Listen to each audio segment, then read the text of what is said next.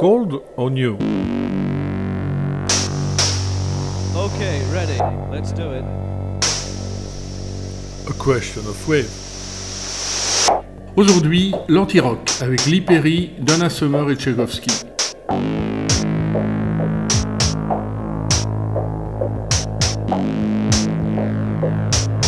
Une capsule musicale proposée par Bernard Winken.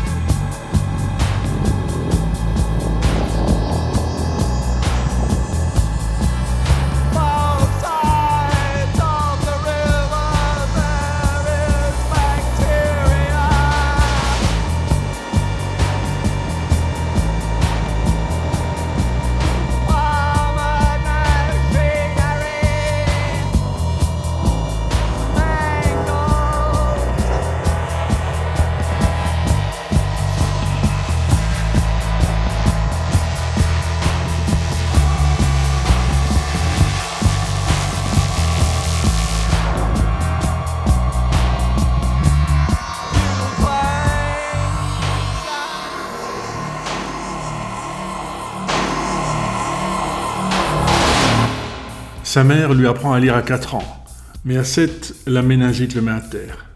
Un an d'hôpital, public. Ses parents, immigrés irlandais installés dans le nord de Londres, n'ont pas l'argent pour le faire soigner ailleurs. Une profonde perte de mémoire. Je ne reconnaissais ni mon nom, ni mes parents. Je ne pouvais plus parler, marcher, dessiner.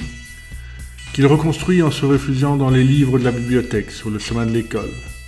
École où, après 18 mois d'absence, on le traite de Dum et Dum Dum, en gros l'idiot du village. Lui qui ne reconnaît plus personne, a tout oublié, et dont les bonnes sœurs lui martèlent qu'être gaucher est un signe du diable. Après Carrie Wing, avec le Prophet Five, un des premiers synthés polyphoniques à la place de la guitare, voici No Birds, nommé No Birds Do Sing en face B du single Death Disco, tous deux extraits de la Metal Box de Public Image Limited.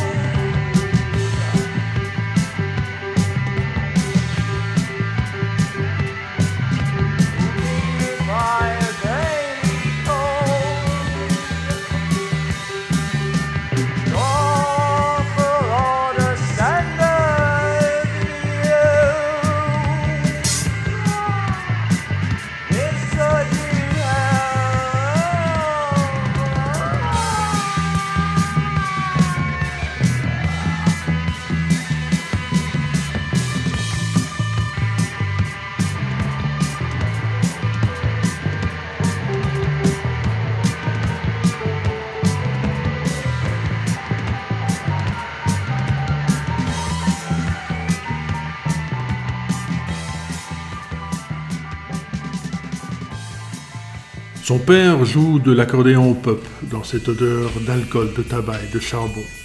Mais John Lydon, pourtant tenté, ah, tous ces boutons, ce vacarme, ne peut pas y toucher.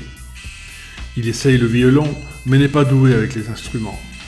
Il chante bien, mais se sabote volontairement pendant des années pour échapper à la chorale de l'église et aux prêtres pédophiles. Il grandit dans les tribunes d'Arsenal, le club dont il est supporter. Confronté à la brutalité du football, plus tard dépassé par la violence d'une société britannique bâtie sur l'humiliation constante d'une classe ouvrière traitée comme une bande de demeurés. Et dont le néolibéralisme thatchérien s'acharne à briser mixité et solidarité, avivant une colère qui se traduit en musique, avec la posture et le look qui l'accompagnent, par un déferlement punk qui transforme en 1977 celui qui se fait appeler entre-temps Johnny Rotten en ennemi public numéro 1. Diabolisé par la presse à scandale et ciblé par les hooligans royalistes.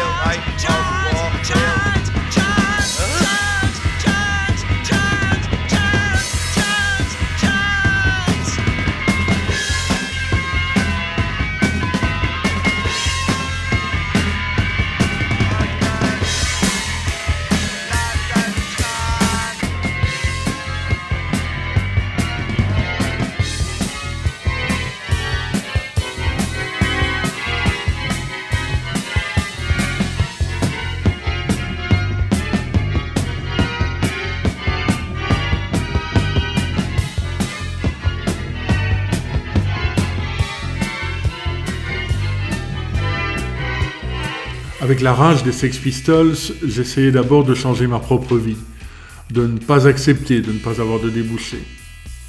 No Future, c'est ce que le gouvernement offre à des gens comme moi, venus de la classe ouvrière. Le système scolaire vous maintenait dans votre condition sociale. Trois ans, un album, quatre singles, une tournée américaine où le groupe se déchire, c'était devenu une farce ridicule. Et le 18 janvier 1978, Rotten redevient Lydon et annonce la rupture à la presse.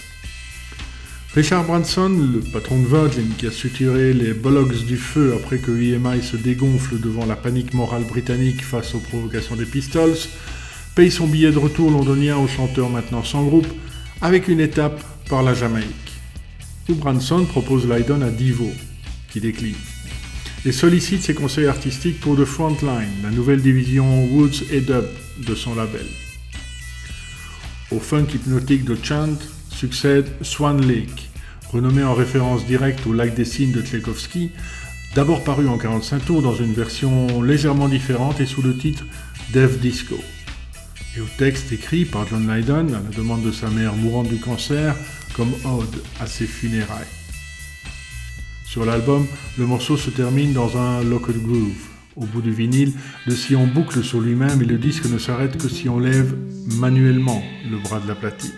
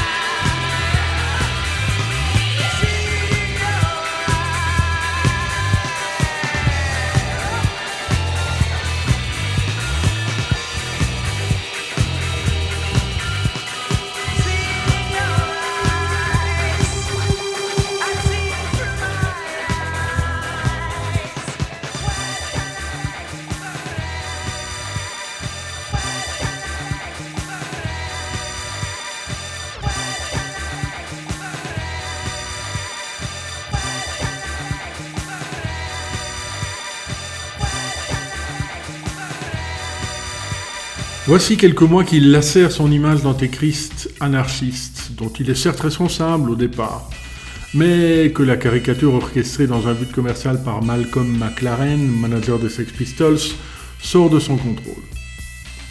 Le 16 juillet 1977, dans l'émission The Punk and Its Music sous Capital Radio, Rotten critique le punk. On a vraiment l'impression de se faire entuber. Tout est pareil, comment ça se fait?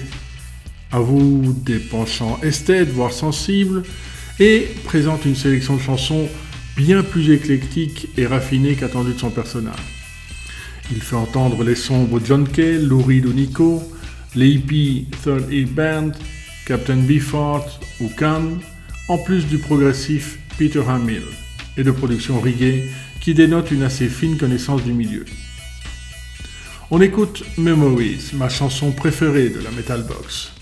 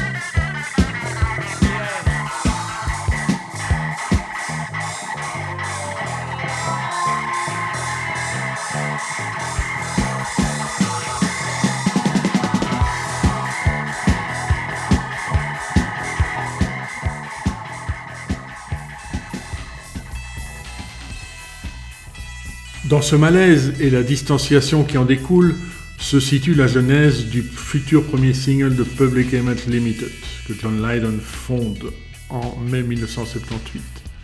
Un projet anti-rock plus expérimental, avec deux copains qui partagent son goût pour le reggae, Joe Wobble à la basse, connu à l'école, Keith Levin à la guitare, rencontré lors d'une tournée mi-1976 où Clash ouvre pour les Pistols, auquel s'ajoute bientôt, en réponse à une petite annonce publiée dans le Melody Maker, Jim Walker à la batterie. Dans Public Image, au texte écrit à l'époque des Sex Pistols, Lydon dénonce cette marchandisation forcenée de son image. C'est ce que j'ai vécu dans mon propre groupe. Ils n'ont jamais pris la peine d'écouter ce que je chantais. Ils ne connaissent même pas les paroles de mes chansons. Le reste du groupe et Malcolm n'ont jamais cherché à savoir si je pouvais chanter. Ils m'ont juste pris comme une image. C'était aussi basique que ça.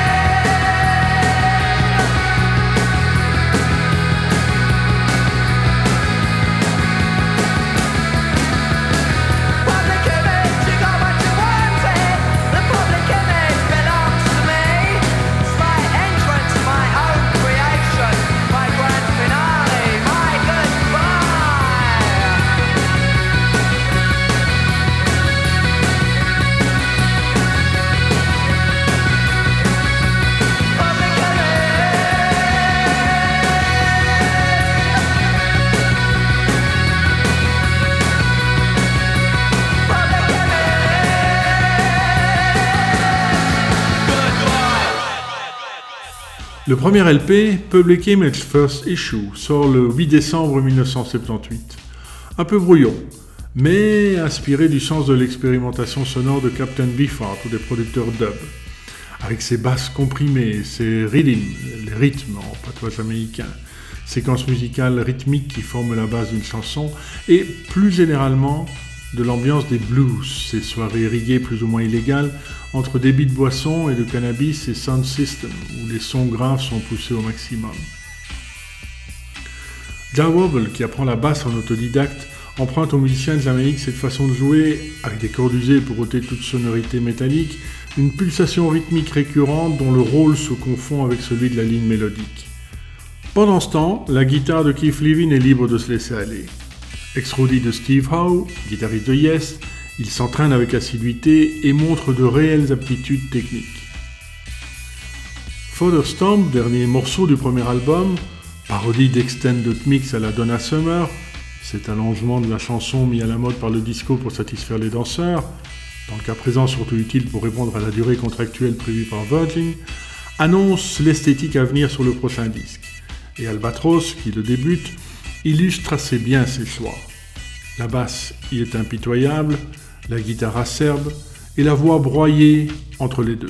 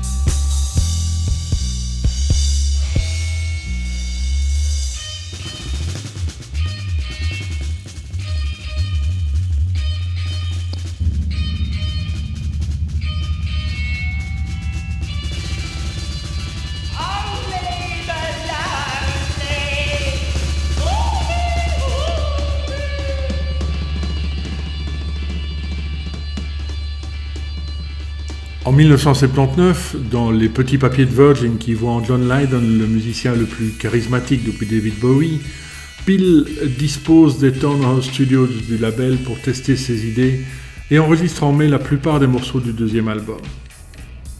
Entre deux sessions, le batteur Richard Dudansky s'en va et Martin Atkins, appelé au milieu de la nuit pour un accueil très informel, voilà la batterie, débrouille-toi pour en faire quelque chose arrive à la fin du processus et fait son entrée avec Bad Baby, écrit sur le pouce avec Jawol.